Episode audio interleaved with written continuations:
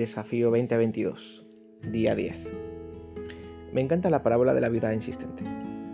Sin que le esté queriendo faltar el respeto, creo que llamar insistente a alguien es una manera elegante de decirle loco. La mujer quizá estaba loca, pero cuando la causa es justa, es una santa locura.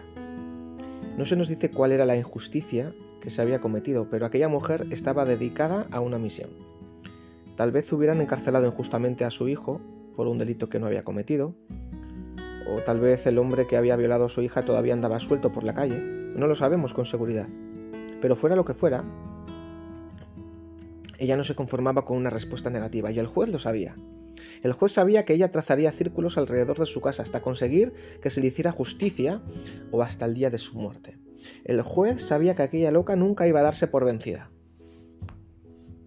La pregunta que yo me hago, queridos pectorianos, ¿sabe eso el juez con mayúscula con respecto a nosotros? ¿Hasta qué punto sentimos desespero por ver la bendición, el adelanto, el milagro?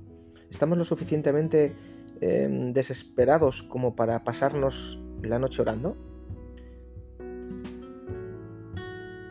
¿Por cuánto tiempo vamos a estar tocando a la puerta de la oportunidad?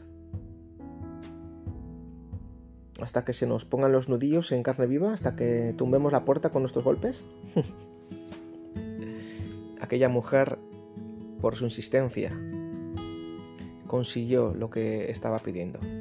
Aquí la gran diferencia es que, vale, nosotros no somos quizá la viuda, quizá igual es que estamos un poco locos o no, no lo sé,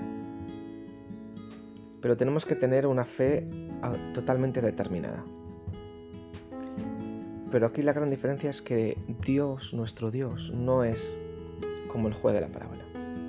El juez de la parábola era un, hombre que no tenía, no tenía temor de Dios ni respeto por nadie y le daba lo mismo. La viuda simplemente lo hizo.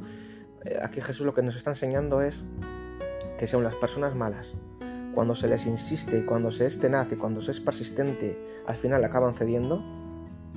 ¿Cuánto más nuestro buen Dios? Fíjate lo que dice en Lucas 18, 7. ¿Y acaso Dios no hará justicia a sus escogidos que claman a Él día y noche? Sí que nosotros somos los escogidos de Dios.